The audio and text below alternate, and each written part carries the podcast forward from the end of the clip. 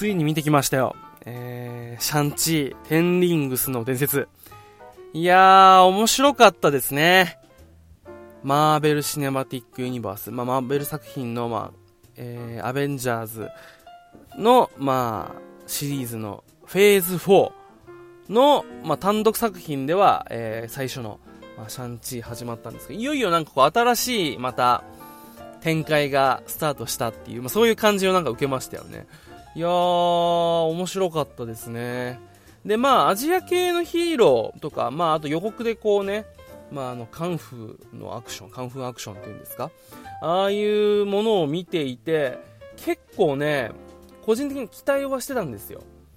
あのマーベルのあのまあ映画の世界観の凄さとあのストーリーの展開とかね、プラス、まあもう本当にこう男の子は、まあ、ブルース・リーの時代から、こうね、もう子供の頃から体に刻み込まれてきたこう、カンフーアクションへの憧れっていうものがあるわけですよ。これが融合したらどうなるのかなっていうね、あの思いがね、ずっとあったんですけど、いやー、面白かったですね。見ました？まあちょっと今回は、あのー、前半ネタバレなし、後半ちょっとネタバレ、あのー、まあ実際のちょっと、内容に触れていく形でちょっとお話ししたいと思うんですけど、あのー、ね、ツイッターとかでなんか感想を見ると結構微妙っていう、あのー、コメントとかもあったりしてですね、ツイッターでシャンチーって入れたらもうサジサジェストにもう微妙って出てきて、うわ、マジかと思ったりしたんですけど、まあ一部、一部分では、まあわからなくもないっていう、まあそういう感じでしたね。うん。で、やっぱりこう、魅力として一つ大きくあるのはやっぱこのアクションっていうのが本当にこう、魅了されるというか、めちゃくちゃ面白くてね。やっぱこう、なんて言うんだろう。欧米というか西洋というかのアクションってこう直線的だったりするじゃないですか。でそこが、あのやっぱこうカンフーとかこう東洋アジアのアクションになると太極拳とかもあるから直線的じゃなくてこう曲線を描いたりとかさあと緩急があるんですよねだからここにちょっとやっぱこうアクションの幅があるというかなんか見ていて思わずちょっと俺もさ、まあ、マリカーやってて体が傾くじゃないけどこうアクションの時にはっはっはみたいなちょっと体がちょっとピクピク動いたりとかしちゃったりしたんですけどやっぱこう見ていてちょっとワクワクするやっぱアクションがあるなっていうのとあとこう、まあ、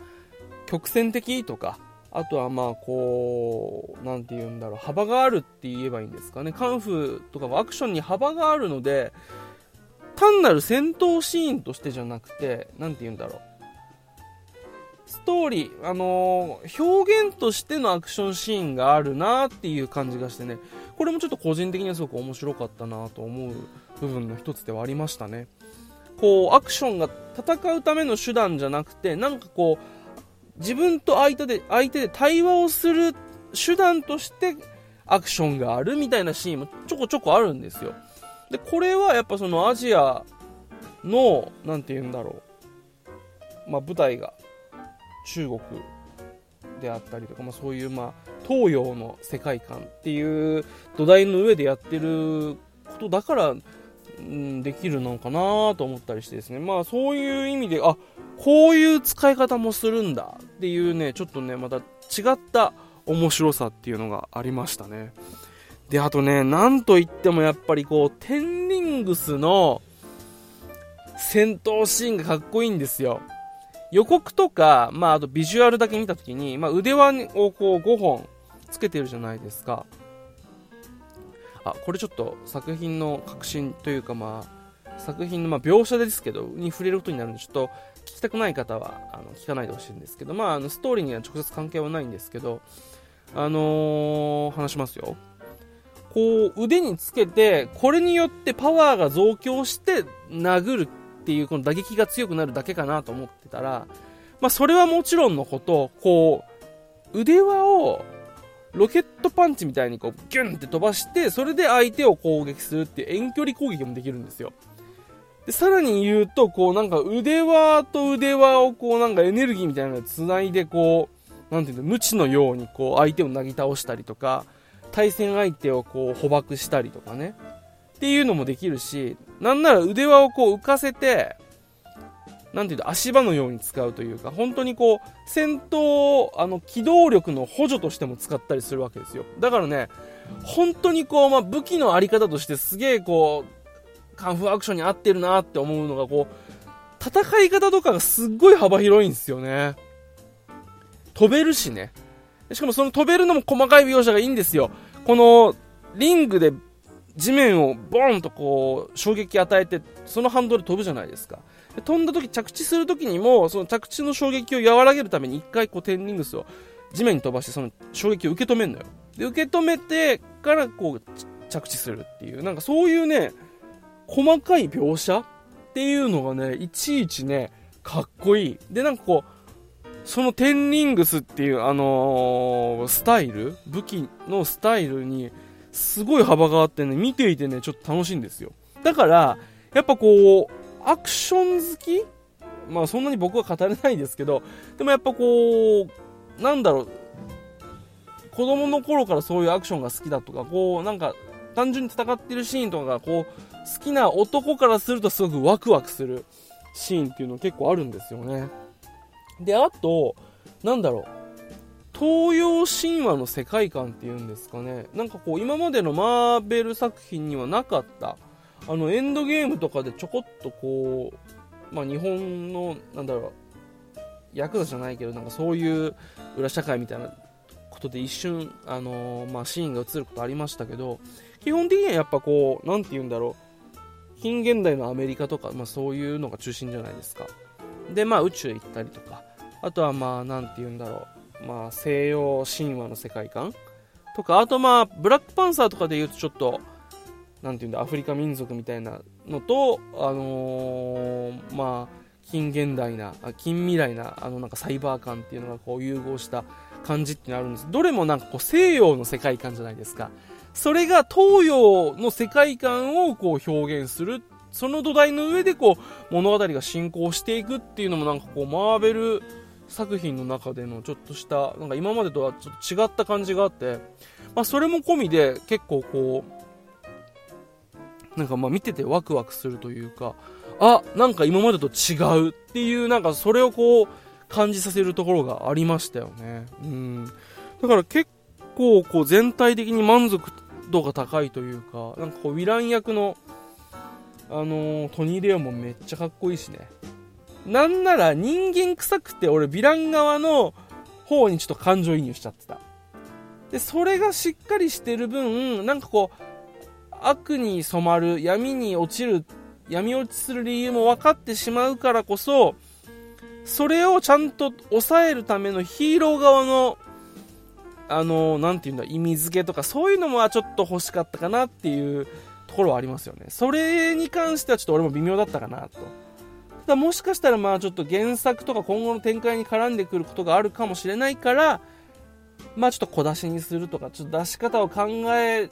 てあの形になったのかはわかんないんですけど、なんかそこら辺のヒーロー、この、ちゃんと闇に落ちるべくして落ちる理由がある、行動に意味があって、それも納得できる、けどまあダメなことだよねっていうヴィランを止めるためのヒーローの理由付けっていうのがちょっと、なんか弱かったような印象があって、そこに関してはちょっと微妙だったなっていうのは僕はありましたね。うん。なんかこう、なんて言うんだろう。これは見る人によって違うのかもしれないんですけど僕はなんかそう感じたのでその点に関してはちょっとうーんっていうところはあったんですけどでもねあのそういうストーリーのちょっとこう説明不足感というかなんか足りんああちょっともうちょっと欲しいなっていうものをアクションの多彩さですごくこう補ってくれる素敵な作品なのでトータルこう作品をのあの大筋としてはおおむね満足というか、まあ、偉そうですけど、あのすごく面白い映画なので、ぜひぜひですね、あのこれから新しい、あのどんどんどんどんこうね、あのフェーズ4の作品が、まあ、今年度、えー、公開されていくので、ぜひぜひですね、見てない方は見てほしいなと思います。うん、本当に面白いので、ぜひね、やっぱこう、かっこいいんですよね。見てほしいなと思います。あとね、これ全然本編と関係ないけど、あのまあ、ヴィラン役のトニー・レオンが、まあ、まあ、トニー・レオンはもともとも有名な方じゃないですか。アクションスター。で、もう中川家のお兄ちゃんにめっちゃ似てんのよ。もしくはうっちゃん。あの、めっちゃ、あのー、顔がキリッとした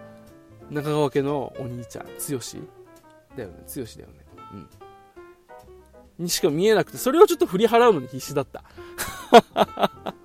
あと、あの、妹役の人がいるんですけど、妹役の人がもう片桐入りにしか見えなくて、それもちょっとね、なんか振り払うの、あの、苦労しました。なんか見てて。うわーなんかめちゃくちゃ綺麗でかっこいい片桐入り、入りいるみたいな。なんかそういう感じになってきて、いや違う違うっていうこう、ストーリーの、なんかこう、に没入しながら、途中途中でこう中川家と片桐入りが入ってくるみたいな。なんかね、そういう感じはありました。それでストーリー入ってこなかったのかな？いや、違うと思うけど、なんかね、そういう意味ではまたちょっと違ったところでちょっと、まあ、話題というか気にはなる映画ではありますので、ぜひぜひ、えー、見てほしいなと思っております。はい。